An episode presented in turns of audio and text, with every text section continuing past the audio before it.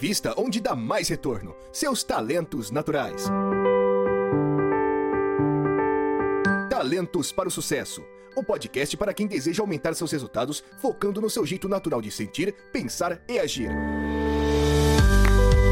Olá, olá, seja muito bem-vindo a mais um episódio do podcast Talentos para o Sucesso. E não, você não está no lugar errado.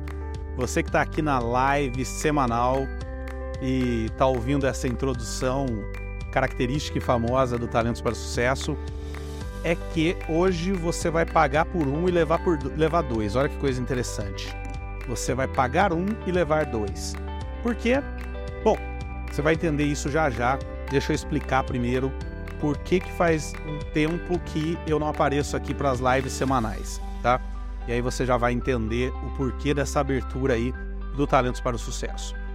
Uh, o que acontece é o seguinte: quem me acompanha nas redes sociais deve, ter, deve lembrar que algum tempo atrás eu tive um problema com o notebook Acer que eu comprei e que foi uma desgraça na minha vida. Só problema, só dor de cabeça. É... Mas eu achava que nada podia ser pior. Né? Então eu resolvi, cansei de lutar contra o, o meu Acer dele para minha esposa e comprei um Dell para mim. Por que, que eu comprei um Dell? Vou explicar também. Porque é, na empresa lá de Campinas que eu trabalho há quase 20 anos, eu entrei lá na empresa para cuidar da parte de tecnologia. E eu, uma das coisas que eu fazia, cuidando dessa parte de tecnologia, era ser o responsável por comprar novos computadores, por adquirir novos computadores.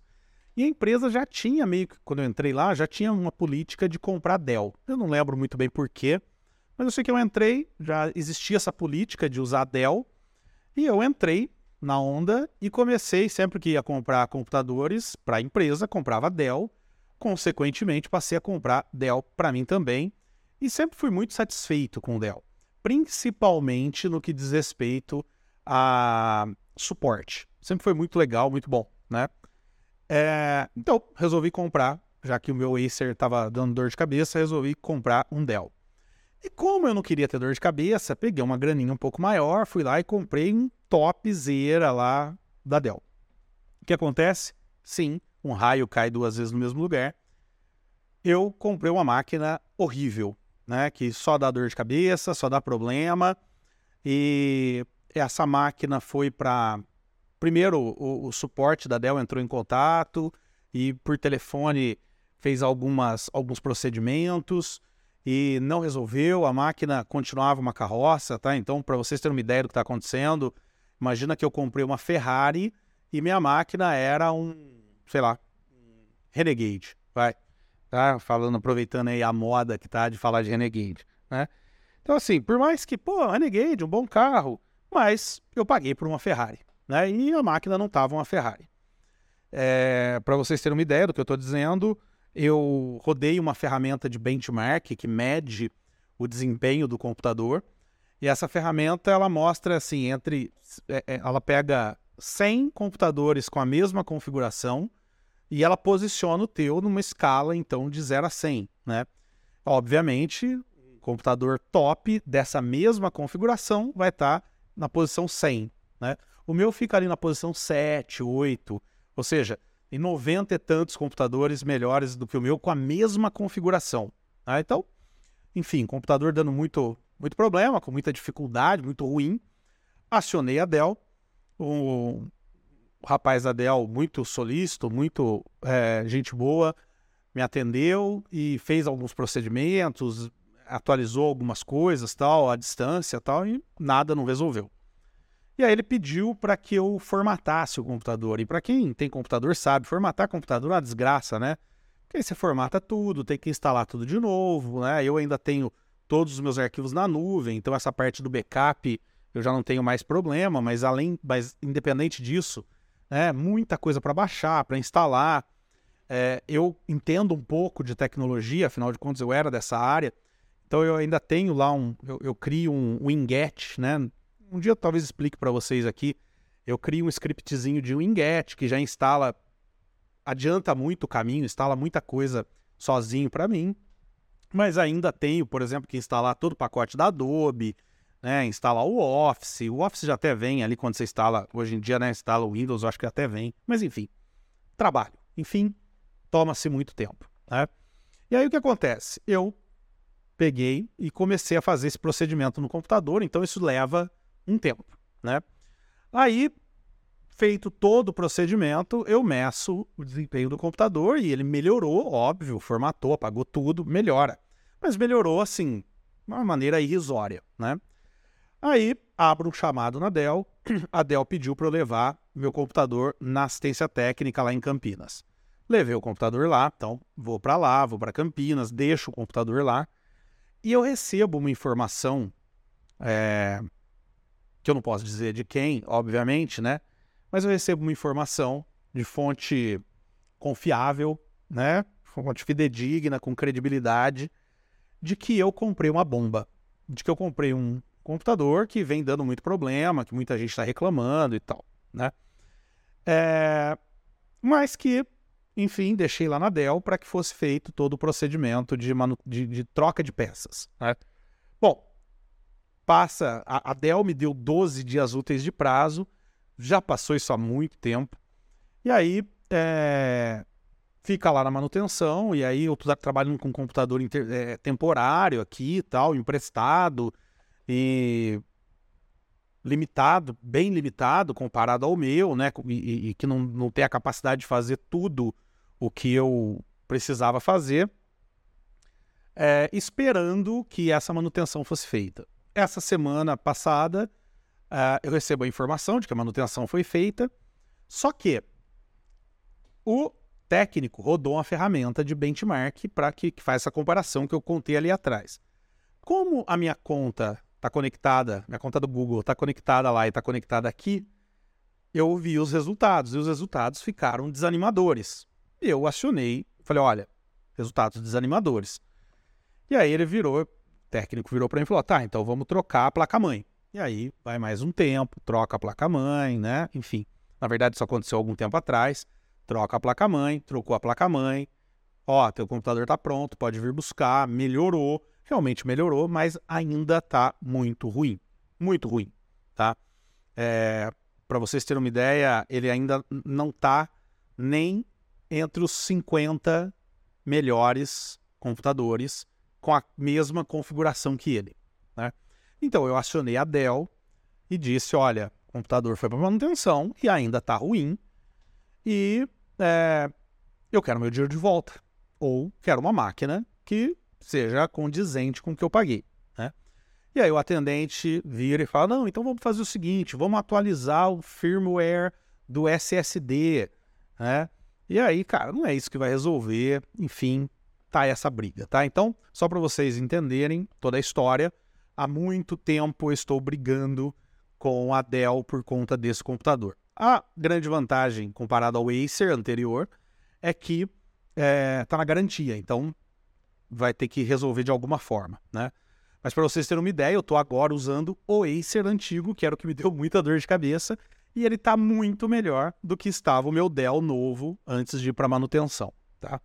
Por que, eu estou contando tudo isso para vocês? Para explicar o que está acontecendo com as lives semanais e com o Talentos para o Sucesso. Tá?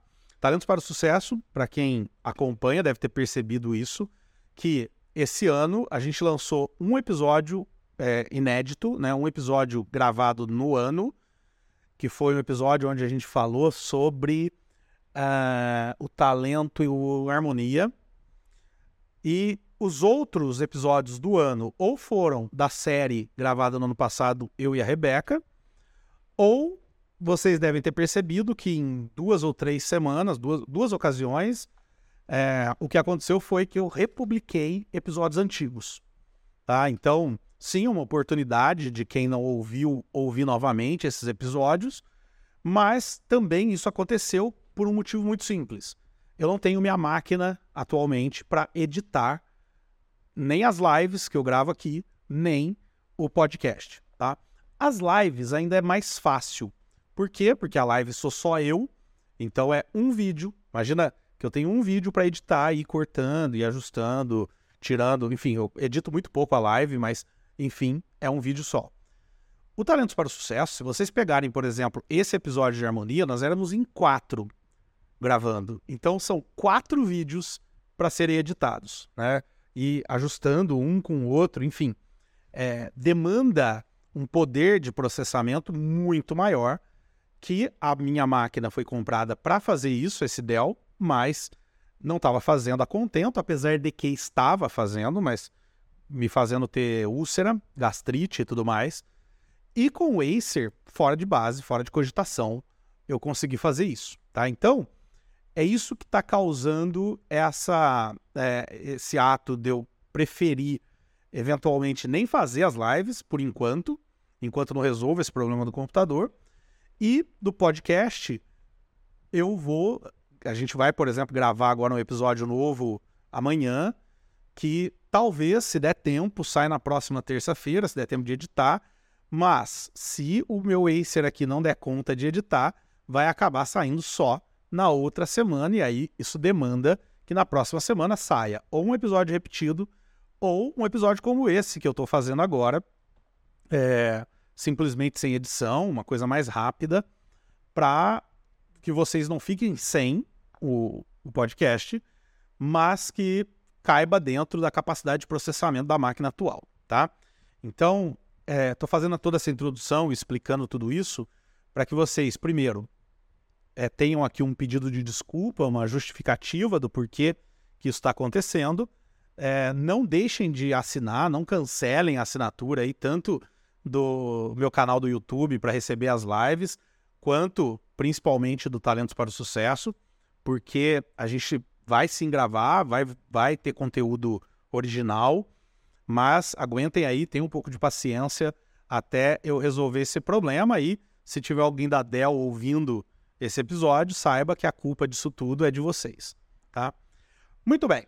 Isso posto, vamos a, ao episódio e aí uma última consideração.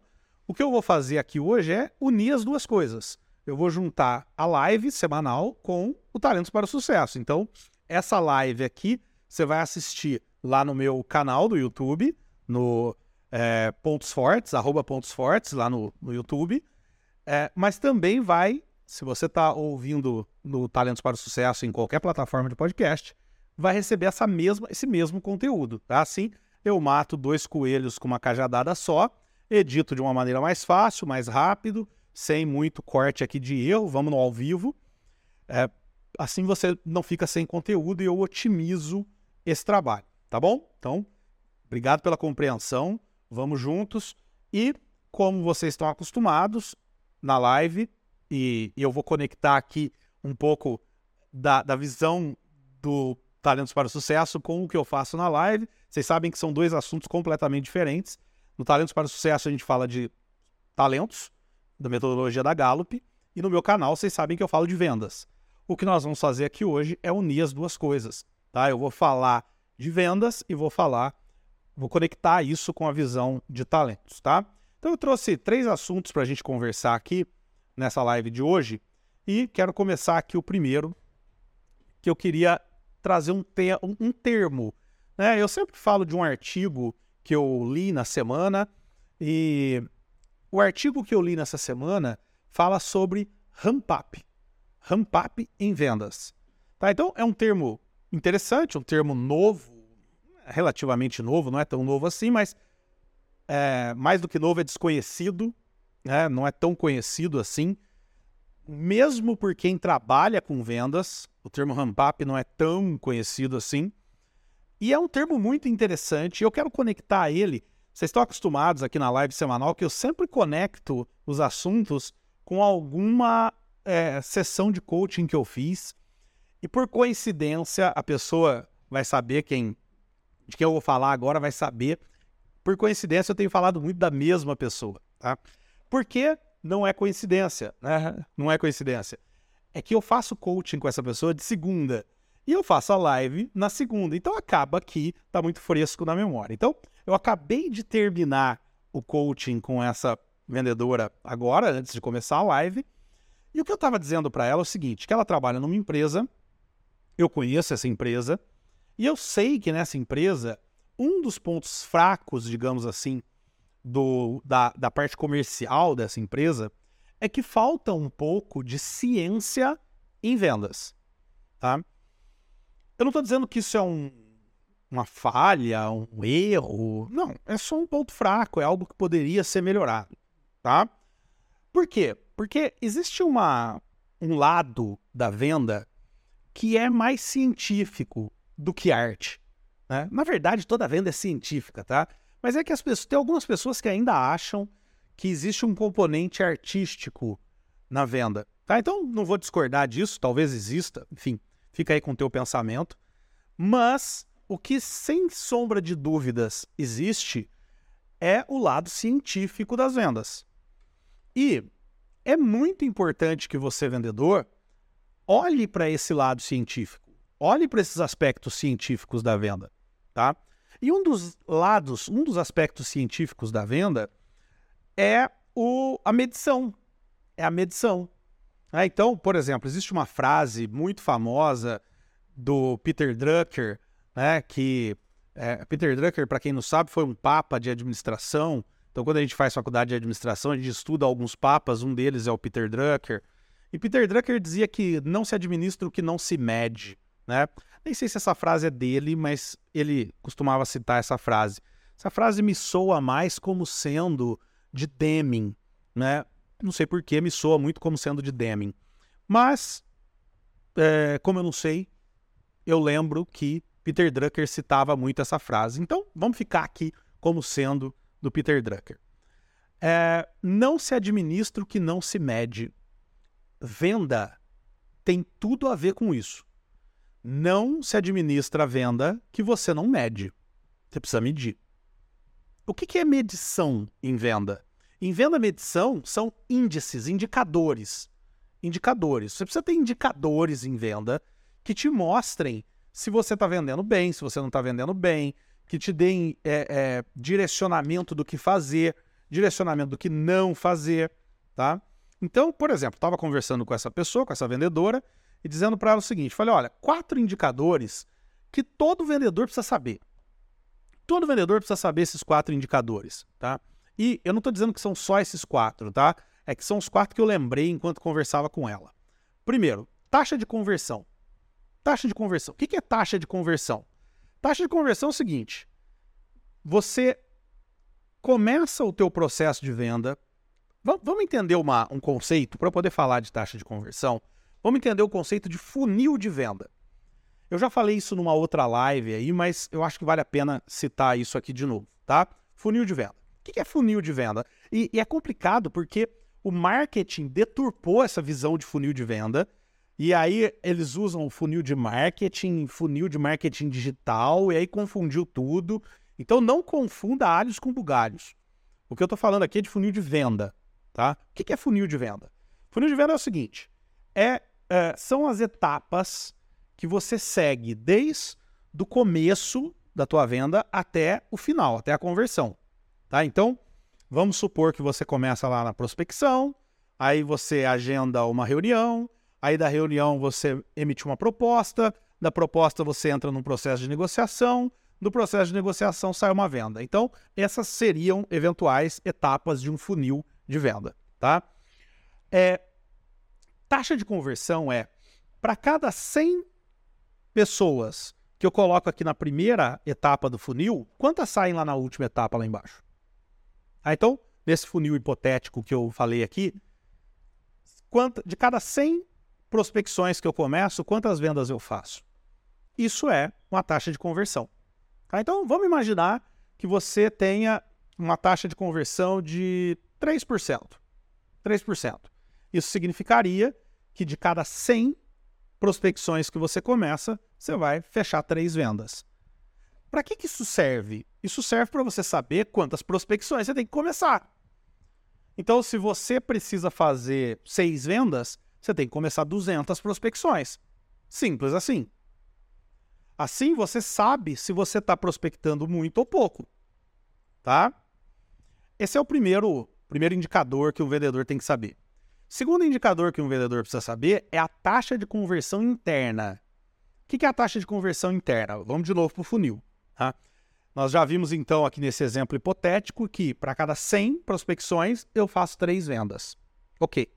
Agora, vocês lembram que eu falei que existem várias etapas aqui no meu funil, tá? De cada 100 prospecções que eu faço, quantas reuniões eu marco? De cada X reuniões que eu marco, quantas propostas eu emito? De cada X propostas que eu emito, quantas entram em negociação? De cada X em negociação, quantas vendas eu faço? Isso é a taxa de conversão interna. Tá? É a taxa de conversão em cada fase do funil. Por que, que é importante conhecer a sua taxa de conversão interna? Porque vamos supor que você tem uma taxa de conversão de 3%, como eu dei no exemplo anterior. Só que vamos supor que não está suficiente. Você não está batendo suas metas financeiras com três conversões é, de taxa, 3% de taxa de conversão. Ou seja, você precisa aumentar a sua taxa de conversão. Beleza? Agora, veja, eu não estou dizendo que você tem que prospectar mais gente. Porque se você prospectar mais gente e continuar com a taxa de conversão de 3%, vai continuar dando o mesmo número lá embaixo. Tá? Você teria que aumentar muito a taxa de conversão, a, a, a, quantidade de prospecção lá em cima. Tá? Não, eu quero aumentar esses 3%.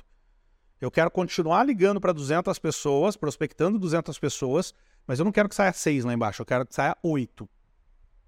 Ok? Bom, ou então, o contrário. Eu sei que a taxa de conversão média na empresa é 3%, mas o meu está dando 2%. Então eu preciso chegar a 3%. A pergunta é: será que eu estou errando na prospecção? Será que eu não tô, eu estou errando nas reuniões? Será que eu estou errando na proposta? A proposta não está atrativa? Será que eu não estou sabendo negociar ou será que eu não estou sabendo converter? Como é que eu vou descobrir isso? Olhando para as taxas de conversões internas. Então eu vou olhando para as taxas de conversões internas, eu consigo saber onde está o meu a minha falha. Tá? Então, o vendedor precisa conhecer suas taxas de conversões internas. Quantos por cento de prospecções viram reuniões? Quantos por cento de reuniões viram propostas? Quantos por cento de propostas viram negociações? Quantos por cento de negociações viram vendas? Tá? Terceiro indicador que todo vendedor deve conhecer é ticket médio. Ticket médio. Tá? Essa, essa é bem simples de explicar.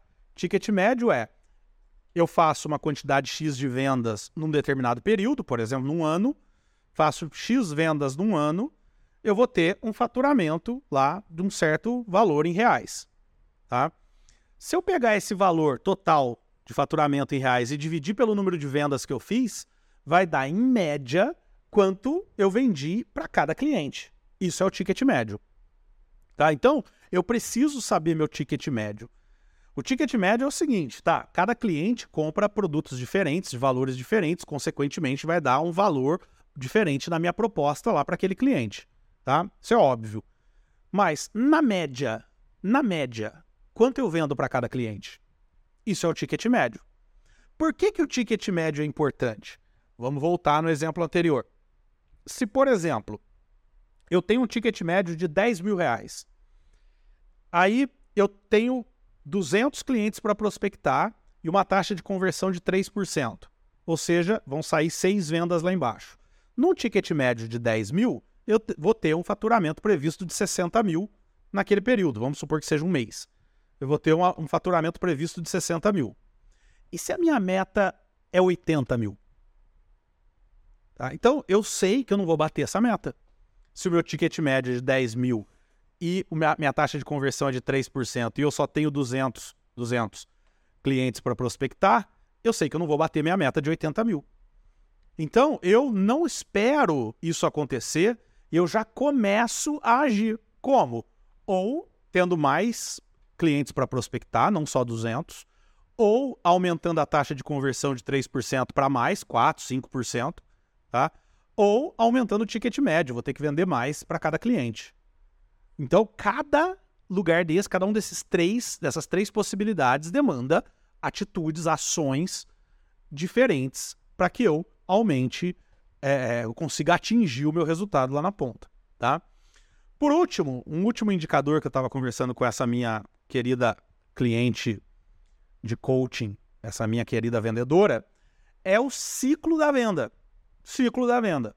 O que é o ciclo da venda? Ciclo da venda é qual o tempo que se passa, em média, desde a hora que eu começo a prospectar um desses 200 clientes, no exemplo que eu estou dando aqui, até ele virar um cliente lá embaixo, até ele fazer uma compra lá embaixo. Quanto tempo leva? Tá? Isso é o ciclo da venda. Então, tem empresas que têm um ciclo curto de venda. Tem empresas que fazem essas vendas em, sei lá, uma semana, um dia, três dias, tá? E tem empresa que leva seis meses, um ano ou até mais para conseguir converter uma pessoa lá do topo do funil, prospecção, lá, lá para baixo, né, na base do funil, conversão em venda. Qual o tempo que passa em média? De novo, média, né? Porque tem cliente que vai te ligar, ou você vai ligar para o cliente, falar, oh, eu estou vendendo aqui essa caneta. Ele vai falar, oh, legal, me vê um pacote com 10. Tá. Tempo de venda desse cara foi de minuto. E tem outros que você vai passar um ano tentando convencer ele a comprar essa caneta até ele comprar. Então, você faz a soma do tempo de todos os clientes, divide pelo número de clientes, vai dar o ciclo da venda médio. Tá? Por que, que o ciclo da venda médio é importante? Porque, vamos lá, vamos voltar aqui. Se eu tenho aqueles números do exemplo que eu estou dando, ticket médio de 10 mil, taxa de conversão de 3% e tenho 200 clientes para prospectar no período de um mês, tá? E imagina que eu não tenho, eu comecei hoje, comecei a trabalhar hoje, tá? Se o meu ciclo de venda é de dois meses, eu sei que esse mês eu não vou bater a meta. Pode ser que bata? Pode, mas eu sei que estatisticamente eu não vou bater a meta, porque se eu tenho um ciclo de dois meses estou começando agora, não vai acontecer. Tá? Se o ciclo de venda é de dois meses, eu preciso então multiplicar tudo aqui por dois. Eu preciso começar prospectando 400, para que no final aqui eu tenha a, o resultado de 200, para eu ter o resultado de 200 lá no outro mês. Né? Então, entenderam que são números? Eu sei que é falando aqui, talvez seja um pouco confuso, a gente vai falar mais disso em alguns outros momentos, mas o que eu quero que vocês entendam é que vendedor precisa conhecer números, indicadores e traçar estratégias com base nesses números e nesses indicadores. É isso que vai medir o sucesso dele. Tá? Então, essa minha cliente que eu estou contando aqui, estou usando como exemplo, vira para mim e fala assim: olha, eu estou com, sei lá, 20 propostas em clientes, tá? Isso é bom ou ruim? Não sei. Eu não sei. Eu não sei qual é a tua taxa de conversão, eu não sei qual é a tua taxa de conversão interna, eu não sei quanto você prospectou, eu não sei qual é o teu ticket médio. Não dá para saber. Tá? E aí a gente fica ó, no voo cego, no voo cego. Tá? Então, vendedor precisa conhecer números. E aí isso nos leva ao assunto que eu quero tratar aqui rapidamente, porque já passou bastante tempo aí, que eu introduzi ali atrás, que é o ramp up em vendas, tá? O que é o ramp up em vendas? Ramp up é o tempo, tá? De uma maneira muito simples, é o tempo que o vendedor novo que entra numa empresa leva desde a hora que ele entra até ele ficar pronto para vender. Isso chama ramp up, tá? Então, se eu viro pro, se eu tenho uma empresa, eu falo que aqui na minha empresa o ramp up em vendas é de três meses, o que eu estou dizendo é que do momento em que alguém é contratado para a área de vendas até esse cara ficar pronto para vender, passam-se três meses. Tá? Por que, que isso é importante? Nossa, isso é importante para muita coisa, mas eu vou dar um exemplo aqui. Se o meu ramp-up é de três meses, teoricamente, esse cara, esse vendedor, não vai gerar resultado, pelo menos não o resultado esperado dele, nesses três meses e eu tenho que pagar ele mesmo assim. Então eu preciso saber que esse cara vai me gerar um custo até ele começar a me dar resultado. Tá? É... Se, agora olha só que interessante, se o ramp-up é de três meses e o ciclo de venda é de seis meses, tá? Eu tenho então três meses de ramp-up, o vendedor vai começar a vender, seis meses de ciclo de venda, eu tenho nove meses para começar a gerar resultado, para esse cara começar a gerar resultado. Tá? Se o custo desse vendedor para mim é de 5 mil reais, eu tenho que multiplicar 5 mil por 9 meses e saber quanto que esse cara vai me custar até ele começar a me gerar resultado. Nesse caso, 5 mil vezes 9 meses, 45 mil reais. Se o ticket médio é de 10 mil, tá? esse cara vai levar depois 4 vendas e meia, vamos arredondar para 5, 5 vendas para pagar o custo dele inicial lá atrás. Se esse cara gera 10 vendas por mês, opa, maravilha. Agora, se ele gera 5 vendas por mês, naquele próximo mês ele só paga o que ficou para trás. Vocês estão entendendo a importância dessa informação? Então, ramp up é o tempo que o vendedor leva desde a hora que ele entra na empresa até a hora que ele está pronto para vender. Quero falar só duas coisas sobre ramp up aqui, em outro momento a gente discute melhor isso.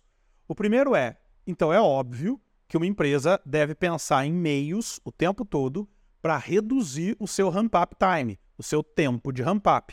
Né? Ou seja, a empresa precisa o tempo todo pensar como é que eu faço para um vendedor, quando entra, mais rapidamente ficar pronto. Tá? Aí passa, por exemplo, por um playbook de venda, que eu acho que eu já falei numa outra live aí, senão eu, se, se vocês acharem interessante eu falo aqui num outro momento. Mas é, um playbook de vendas muito bem estruturado, treinamentos iniciais de vendas muito bem estruturados, talvez até por é, e-learning, para que o vendedor possa fazer isso rapidamente. Tá? Enfim, quanto mais ele pensar uma integração bem feita, né? o vendedor entrar e não ser jogado na empresa, não, ele ser apresentado para cada departamento, entender toda, todas as políticas da empresa, ou seja, ter uma integração muito bem feita. Tudo isso vai fazer com que você diminua o ramp-up time dos seus vendedores e com isso você aumente a sua. É, você aumente, você a, é, diminua, na verdade, né, o tempo necessário para que esse cara comece a dar resultado. Tá? E um segundo aspecto importante aqui de, de ter essa medição do ramp-up time é, obviamente, você não pode dar uma meta igual de um vendedor que está pronto para aquele vendedor que está começando agora. Tá? Então você precisa dividir a meta em, é, é, é, em, em fatias dentro do teu ramp-up time. Ou seja, Vamos supor aqui esse exemplo que eu dei um ramp-up de três meses.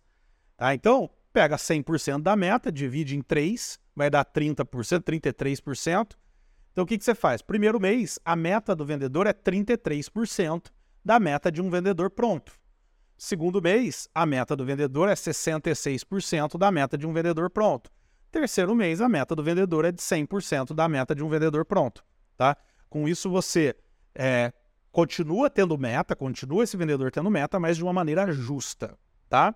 Então, isso é ramp up time. Tá? Agora, para encerrar, é, conectando com o Talentos para o Sucesso, é importante entender que talentos diferentes vão lidar de maneira diferente com essa, esses aspectos, essas questões relacionadas à é, ciência, a indicadores em vendas. Então é óbvio, se você tem mais talentos de pensamento estratégico, por exemplo, é provável que você tenha mais facilidade para até entender todos esses números, essas contas que eu falei aqui, é mais fácil para você. Se você tem mais talentos, por exemplo, de, sei lá, de influência, talvez você fique, pô, cansativo isso aí, eu quero ir logo para venda, não quero ficar medindo, né? Agora, é importante que vocês entendam que é, é óbvio que cada pessoa tem um jeito de vender. É óbvio que cada pessoa vende de uma maneira diferente. E ok, tá certo, não tá errado, não. Se você tá tendo sucesso, zero problema, tá? Mas, se você não tá tendo sucesso, é importante que você recorra às boas práticas. Agora, veja, o que eu estou dizendo aqui é: se você não tem talentos, tantos talentos de pensamento estratégico, isso faz com que não seja tão fácil para você fazer esse tipo de cálculo. Mas não te dá um salvo-conduto para não fazer. Não te dá um salvo-conduto para não fazer. Tá? É óbvio, você pode encontrar outro caminho, você pode pedir para alguém fazer para você, você pode fazer menos cálculo, você pode fazer um cálculo mais genérico. Ok, mas não te dá um salvo-conduto para não fazer. Tá? Imagina que você é um cirurgião Aí você abre o peito do teu paciente, faz uma cirurgia, e aí você fala assim: ah, mas eu não gosto muito de dar ponto, não, então não vou dar ponto, deixa aberto. Não, você não gosta de dar ponto, mas você é um cirurgião, cara, você tem que dar ponto. Você não tem um salvo-conduto para não dar ponto. Tem determinadas atividades que são inerentes ao teu cargo. Então, você precisa fazer. Agora, o que você vai encontrar é o teu jeito de fazer, tá? Ou delegar para outra pessoa fazer. delegar para um software fazer. Ok, tá? Mas tem certas coisas que são boas práticas que você vai ter que fazer, tá? Então, é óbvio, eu para mim é muito mais fácil, eu, não só mais fácil, como gostoso. Eu adoro fazer esse tipo de cálculo, adoro fazer esse tipo de medição. Eu tenho cases e cases de medições que eu fazia na minha escola, por exemplo, que eu posso contar para vocês aqui um dia. Mas é, não, se você não tem talentos, tantos talentos assim de pensamento estratégico entre os dez primeiros, talvez você sofra um pouquinho mais. Sou solidário na sua dor, mas você tem que fazer. Tá bom? Muito bem. Segundo assunto de hoje, eu quero tratar de um assunto também conectado com isso que a gente está falando aqui, que é o que é venda consultiva, tá? É, e por que, que eu quero falar desse assunto? Porque eu dei uma, um treinamento semana passada para uma empresa, para um grupo de vendedores de uma empresa muito legal na área de nutrição animal. E a gente tinha pouco tempo, quatro horas, para falar sobre é, vários assuntos que eles queriam que fosse, fosse tratado ali. E, então eu tinha que escolher o que eu ia tratar, né? E aí eu acabei conversando com a empresa e nós decidimos falar sobre é, três fases da venda. E essas três fases foram escolhidas por dois motivos. O primeiro motivo, porque num treinamento anterior, os vendedores apontaram essas três fases como aquelas que eles gostariam mais de aprofundar, gostariam mais de, de detalhar, que eu detalhasse um pouco mais num futuro encontro. Mas o segundo motivo é porque o primeiro treinamento que eu dei para essa mesma equipe, o tema do treinamento era venda consultiva. E aí, a gente foi aprofundar agora nesse segundo treinamento, eu queria tratar um pouco mais ainda com eles sobre o tema venda consultiva, tá? E aí, por isso, eu escolhi esse assunto. E eu comecei o treinamento com um slide que é o que eu quero trazer aqui para vocês hoje. Não vou mostrar o slide aqui não, que eu teria que abrir aqui, não vou procurar agora. Mas é, eu comecei o treinamento com um slide que eu dizia o seguinte: qual a diferença de uma venda para uma venda consultiva? Tá? Antes de responder, eu quero dar dois passos atrás. O primeiro é dizer, tá, por que, que é importante discutir o que, que é venda consultiva?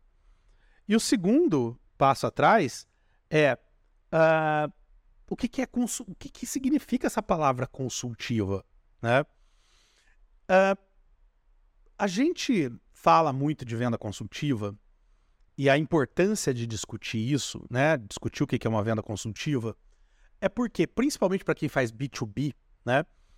Uh, as empresas hoje, elas têm uma, uma prática, um hábito que é não colocar nem no crachá mais a palavra vendedor. Se você é vendedor, você sabe disso. A maior parte das empresas nem escreve vendedor no crachá mais do vendedor. Por quê? Por que, que as empresas não fazem isso? Não escrevem mais a palavra vendedor? Porque parece que pega mal falar que você é vendedor, tá? Uma vez eu conto uma história que uma vez eu estava é, conversando com um cliente meu de coaching e eu falava assim, não, porque você que é vendedor, e o cara fazia uma careta. Aí dali a pouco, não, porque você que é vendedor, e ele ah, fez uma careta. Na terceira vez eu não, não aguentei, virei e falei, cara, por que, que, toda vez que eu falo que você é um vendedor, você faz uma careta? Ele falou, ah, porque eu não sou vendedor, cara, não gosto de ser vendedor. Eu falei, é mesmo? O que, que você é? Ele falou, sou consultor comercial. Falei, pô, interessante. Falei, qual que é a diferença para você de vendedor para consultor comercial.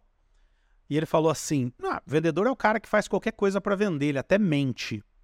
E consultor comercial não. Falei, olha, eu acho que você está com uma visão errada aí do que é vendedor, mas tudo bem, vou te tratar de consultor comercial. O ponto que eu estou trazendo aqui é que as empresas acho que pensam um pouco assim, né? Falar que é vendedor é meio que você dizer para o cliente que o cara tá ali para enganar ele. Talvez seja alguma coisa assim, tá? Não pega bem, né? Agora, o que eu costumo dizer é: não adianta mudar o nome no crachá e continuar sendo vendedor. É, você quer mudar então porque você acha que é mais legal ser consultor comercial do que vendedor? Tá bom, então muda o nome. Mas seja, haja como um consultor comercial e não como um vendedor. Né? Isso nos leva ao treinamento que eu dei e o porquê que eu comecei então falando sobre venda consultiva. A importância de falar disso. A importância de falar de venda consultiva é você despertar. Eu, eu, eu quero despertar nos vendedores e em você que está ouvindo esse podcast agora, ou vendo essa live agora, o comportamento consultivo. Não é só o nome, mas o comportamento consultivo. Tá? Para para entender que quando, se a gente usa uma palavra diferente de outra, é porque a gente tem um significado diferente de outro. Quando eu uso a palavra consultivo e não vendedor, apenas vendedor, é porque eu quero dar um significado diferente para isso. Então é importante eu entender as palavras. O que significa consultivo? Consultivo vem lá do consultor, né? E aí, chegamos aí onde eu queria chegar, que é o slide inicial desse meu treinamento que eu estava contando agora há pouco. Nesse slide, eu coloco assim: Como é um vendedor ruim? Tá? Eu, eu, eu criei um slide com uma. Tipo uma luneta, tá? Imagina uma luneta. E aí, para falar que ali o, o foco, né? Aquele era o foco. Então, eu disse o seguinte: o foco de um vendedor ruim é o produto ou o preço. Produto ou preço, tá? Então, eu vou dar um exemplo para vocês, vocês vão entender o que eu estou querendo dizer aqui, tá? Vendedor B2B. Quantas vezes vocês já não viram um vendedor que chega num cliente e a primeira coisa que ele fala é o preço do produto? É, então, eu já cansei de ver vendedores assim, que chega no cliente e fala, ô, seu Zé, tudo bom? Ô, seu Zé, tô com um produto novo bom aqui, hein? Quer dizer, a primeira coisa que ele fala é o produto. Ou vendedores que a primeira coisa que ele fala é o preço. É, então ele chega lá e fala, ô seu Zé, ô, tô com um preço bom aqui por produto XPTO, hein? O senhor não quer dar uma olhada? Quer dizer, o foco do vendedor ruim é o produto ou o preço, tá? Se a gente for pro varejo, é a mesma coisa. Varejo. Você chega numa loja, o vendedor vem te abordar, você fala para ele assim, queria ver uma calça, uma calça jeans, tá? Vendedor focado no produto. Ele vai lá, cata o produto, começa, olha, eu tenho essa aqui, eu tenho essa outra aqui que é de tal tom, né? Tal lavagem, eu tenho essa aqui que tá vendo? Ela, tem, ela é toda rasgada. Foco no produto, tá? Vendedor de varejo ruim focado no preço. É aquele cara que você chega fala, ó, queria uma calça jeans. Ele vai lá e te mostra, essa aqui custa tanto, tem essa aqui por tanto, tem essa aqui por tanto, tem essa aqui por tanto. Foco dele é o preço. Às vezes, ele até te pergunta, você quer gastar mais ou menos quanto? E aí ele vai lá e mostra calças naquele preço. Isso é vendedor ruim, tá? Vendedor bom Vendedor bom, o foco dele é o cliente. Vendedor bom, o foco dele é o cliente. Mas ele ainda é vendedor, olha só. Mas o foco dele é o cliente, tá? Então, vendedor bom de B2B. É aquele vendedor que chega no cliente e, pô, e aí, seu João, tudo bom? Como é que você tá? Como é que foi teu fim de semana? É, e o teu time ganhou, não ganhou, não sei o quê, tal. enfim. O foco dele é o cliente. Ele quer entender o cliente, ele quer saber o que o cliente gosta, o que o cliente não gosta. Esse cliente aqui gosta de cavalo, aquele não gosta, enfim. O foco dele é o cliente, tá? Vendedor de varejo, que o foco é o cliente, é aquele cara que você chega, pede uma calça jeans e ele começa a perguntar onde é que você mora, o que, que você faz, onde você trabalha, tá? Mas veja, o foco, quando eu, tô dizendo aqui que o vendedor ruim, ah, o vendedor bom, né? Mas ainda vendedor, o foco dele é o cliente, é, ele está perguntando sobre o cliente, mas não com o intuito de vender de, de, de encontrar a calça certa, tá? Ele está perguntando sobre o cliente só para saber quem é o cliente. Então o foco dele é o cliente, tá? Eu coloquei ainda no mesmo slide o vendedor muito bom, mas ainda vendedor, o foco dele é a solução, tá? E aí aqui tem uma pegadinha. Eu fiz uma pegadinha, tá? É uma pegadinha, é um truque, truque. Porque eu quis dizer aqui e vocês vão ver que depois, quando eu disser o que, que o consultor foca, também é, tem a ver com a solução. Mas a pegadinha que eu quis fazer aqui é que tem alguns vendedores que eles já levam para o cliente uma solução. Entenderam? Então, por exemplo, vendedor B2B, que o foco é a solução. É aquele vendedor que, por exemplo, acredita que todo cliente quer o melhor preço. Então ele já chega para o cliente. Veja, por mais que nesse exemplo aqui o foco também é o preço, mas vocês vão entender o que eu quero dizer. ele já chega para o cliente já com qual produto é mais barato, como é que compra, como... É, entenderam? Vamos para um exemplo de carro, vai ficar claro para vocês aqui, tá? É, eu, por exemplo, viajo muito, viajo bastante, tá? Então, agora estou pretendendo trocar de carro. Se eu for numa loja de carros e o vendedor for focado em solução, e ele me perguntar, eu, ou eu comentar, pô, eu viajo muito, ele pode vir com uma solução para mim, ó, ó, então leva esse aqui, ó, esse aqui é um carro mega confortável, né? Você vai, é um carro maior, confortável, tal, enfim, tá? Ele vai vender, talvez ele queira vender conforto para mim. E aí o, o, o, o truquezinho aqui, que foi de propósito, tá? É que o que eu quis dizer para eles é o, o, vendedor consultivo, ele não vende solução porque ele acha que aquela é a solução tá? E vendedor ruim faz. Vendedor que, que não é consultor, né, é só vendedor mesmo, ele vende a solução que ele acha que é a melhor. Dane-se o cliente. Essa é a solução que eu quero te vender, tá? E aí eu mudei o slide e falei, agora, qual é o foco da venda consultiva? O foco da venda consultiva são as necessidades, as dores e os problemas do cliente. Tá? Isso é venda consultiva. Venda consultiva, então, é eu descobrir o que, que o meu cliente precisa, qual é a dor que o meu cliente tem, qual é a dificuldade, a necessidade que o meu cliente tem. E veja, mesmo, mesmo que você não tenha a solução para ela. É por isso que eu coloquei a solução lá atrás como sendo um foco de um vendedor e não de um consultor. Porque o consultor, ele vai primeiro descobrir a dor do cliente, primeiro descobrir a necessidade do cliente, para depois ele pensar se ele tem ou não a solução para aquela necessidade, para aquela dor. Talvez ele tenha, e ó, que bom. Mas talvez ele não tenha. E aí que está o ponto que eu quero chegar e encerro a live, e encerro esse assunto aqui da live ou do podcast, depende de onde você está ouvindo nesse aspecto, nesse com, com essa fala, tá? A grande diferença então é que o vendedor consultor, o vendedor consultivo, ele precisa então entender que às vezes ele não é a, so a melhor solução para o cliente dele. E ele precisa estar preparado para aceitar e para dizer isso. É muito difícil falar isso nas empresas. É muito difícil falar isso numa empresa, entrar numa empresa e dizer assim para os vendedores: talvez, em algum momento, você vai ter que virar para o teu cliente e dizer: então não compre de mim. Já pararam para pensar isso? Já pararam para pensar o quanto é difícil para mim ser contratado por uma empresa para treinar os vendedores deles em vendas consultivas e chegar lá e dizer para eles que vender de maneira consultiva é às vezes virar para o teu cliente e dizer: então não é de mim que você precisa, porque essa tua dor aqui não não vai ser solucionada com o meu produto. Isso é uma venda consultiva. Deixa eu contar uma história real aqui para vocês. Uma vez eu fui atender um cliente e essa moça que representava essa empresa, esse cliente, chegou toda animada. Pô, eu quero um treinamento de marketing pessoal para os meus funcionários.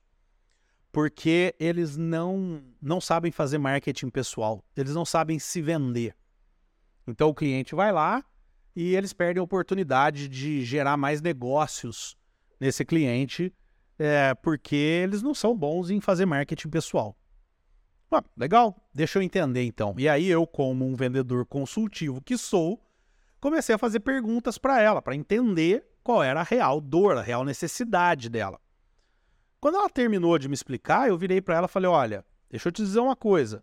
Não é de um treinamento de marketing pessoal que você precisa. Na verdade, esse teu problema não vai ser resolvido com treinamento. Esse teu problema vai ser resolvido com. E aí coloquei algumas ideias para ela. Eu falei para ela que era legal ela mudar a política de remuneração dela, era legal ela fazer um endomarketing, tá? e mais alguma outra coisa que eu não lembro. Eu sei que eram três, dei três recomendações para ela. Três recomendações que eu não faço. E eu não faço. Ou seja, o que eu estava dizendo para ela ali era: você tem um problema e eu não posso resolver o seu problema. Eu não sou a melhor solução para o seu problema. Isso é ser vendedor consultivo. Mas, Rodrigo, você é vendedor. Você perdeu a chance de vender para ela. Exatamente. É isso. Isso é ser vendedor consultivo. Tá preparado? Tá afim? Você tá afim de ser vendedor consultivo? Então, esse é o, é, essa é a pegada. Agora, sabe o que, que aconteceu? Essa pessoa sentiu provavelmente a honestidade, a sinceridade, o cuidado que eu estava tendo com ela, com o caso dela, virou para mim e falou: Rodrigo, eu entendo, eu entendi tudo que você falou, vou fazer isso que você falou, mas ainda assim eu quero um treinamento de marketing pessoal para eles, porque eu acho que é interessante, acho que é legal, acho que vai desenvolver eles mesmo assim e tal. Falei, ok, então vamos lá. E fiz a venda para ela de um treinamento de marketing pessoal. Tá? O que eu estou dizendo aqui é, ser vendedor consultivo, às vezes é ter a consciência de que você perde no curto prazo para ganhar no longo prazo. Tá? Agora, eu sei que é muito fácil falar isso da boca para fora, mas é muito difícil às vezes botar isso em prática. Ainda mais quando você está com a corda no pescoço, com o boleto vencendo, com conta da empresa vencendo, precisa pagar, não tem dinheiro, e aí um cliente entra, fala para você alguma coisa que você não é a melhor solução para ele, aí eu quero ver você virar e falar: não, não é de mim que você tem que comprar. Eu sei que é difícil, tá? Mas isso é venda consultiva, tá? E aí, de novo, talentos para o sucesso. Conectando aqui com talentos. Também é interessante entender que tem determinados talentos que têm uma facilidade maior nesses aspectos. Por exemplo, crença. Um vendedor que tem alto talento de, altos talentos de crença pode ter uma facilidade maior para dizer realmente para o cliente quando o cliente precisa dele, quando o cliente não precisa dele. Quem tem crença alta talvez esteja até pensando assim agora: Ué, Rodrigo, mas isso é o normal, isso é o que eu faço. Tá? Já se você tem crença muito baixa e de repente uma competição muito alta, talvez você vá ter mais dificuldade para fazer isso. Afinal de contas, você quer ganhar do, dos teus é, é, colegas vendedores, tá? Enfim, é importantíssimo que vocês entendam o que é venda consultiva e entendam como é que os seus talentos podem te ajudar a entregar isso. Restauração, talento maravilhoso para venda consultiva, para ajudar a entender qual é a dor real do cliente, a dificuldade real do cliente. Eu tenho certeza que é um dos talentos que mais me ajudam quando eu estou fazendo venda consultiva. Individualização, talento maravilhoso para venda consultiva, ajudar a entender profundamente aquela pessoa para que depois você consiga entender realmente qual é a dor daquela pessoa. O único cuidado é não ficar só focado na pessoa, aí para as dores, para as dificuldades e problemas dela, tá? Então vale muito a pena você olhar para isso, tá bom? Muito bem. Para encerrar nossa live de hoje, terceiro assunto que eu quero tratar aqui, eu vou tratar agora de um assunto que eu sempre quis tratar em lives, mas nunca tratei. Então, vou começar agora, tá? É, eu devo ter dito lá na primeira live que eu fiz com vocês, eu devo ter dito que é, um dos assuntos que eu ia tratar aqui é TI, tecnologia. Por quê? Porque é uma área, é a minha primeira área de formação, é, é a primeira área que eu, que eu trabalhei. Eu, você já deve ter ouvido várias vezes aqui eu falar que eu tive uma escola. A escola que eu tive era uma escola de informática, né?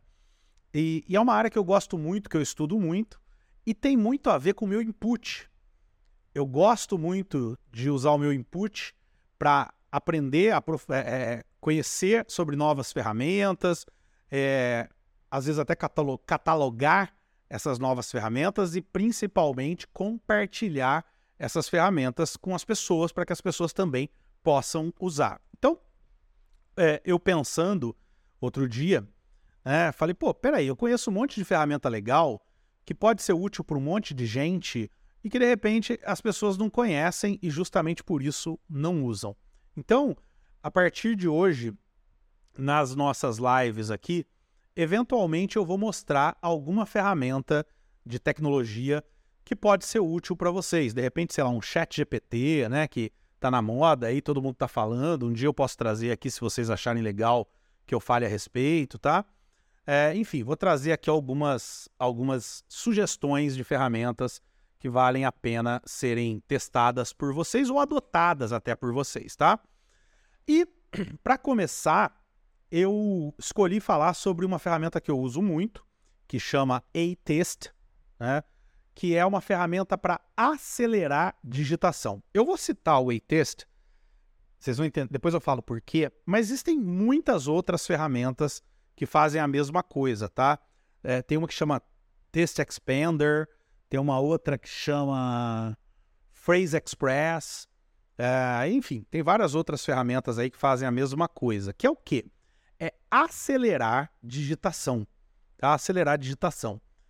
Uh, eu vou mostrar para vocês e vou dar um exemplo, alguns exemplos aqui.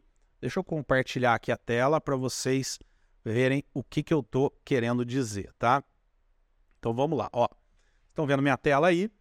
É, eu vou, primeiro eu vou dar um exemplo, depois eu mostro a ferramenta, tá? Por exemplo, imagina só, esses dias, vou dar dois exemplos.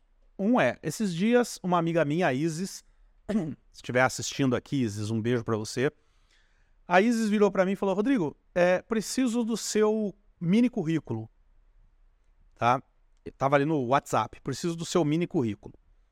Olha só que fácil que é hoje para mim dar o meu mini currículo para alguém, tá?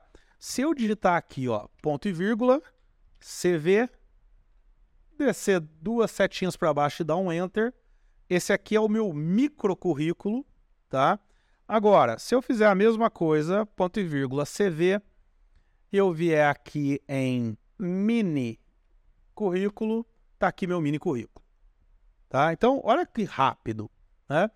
É, olha aqui, vou, vou, dar alguns outros exemplos. Tá? Por exemplo, eu quero digitar o meu e-mail profissional. Né? Se eu digitar Rodrigo, arroba, e colocar a letra P, tá? Opa, peraí que às vezes... Ah lá, foi, tá? Ele é meio lento.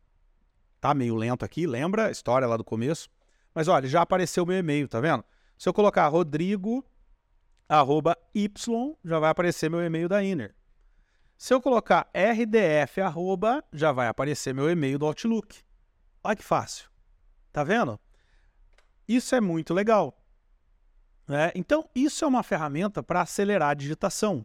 Né? É, eu, eu tenho, eu não gosto de escrever palavras resumidas, tá? Então, por exemplo, tem muita gente que escreve VC, né, em bate-papo. Eu não gosto, eu gosto de escrever você.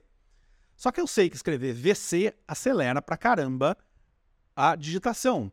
Então, o que, que eu fiz? Eu criei aqui com essa ferramenta uma regra que toda vez que eu escrevo v, opa, que eu escrevo VC e dois espaço, ele troca por você. Tá? O Word faz algo parecido, só que ele faz isso só dentro do Word. Essas ferramentas fazem em qualquer lugar, né? E isso aqui, cara, serve para qualquer coisa que vocês imaginarem. Então, por exemplo, imagina que eu quero dar os parabéns para uma pessoa, sei lá, o João.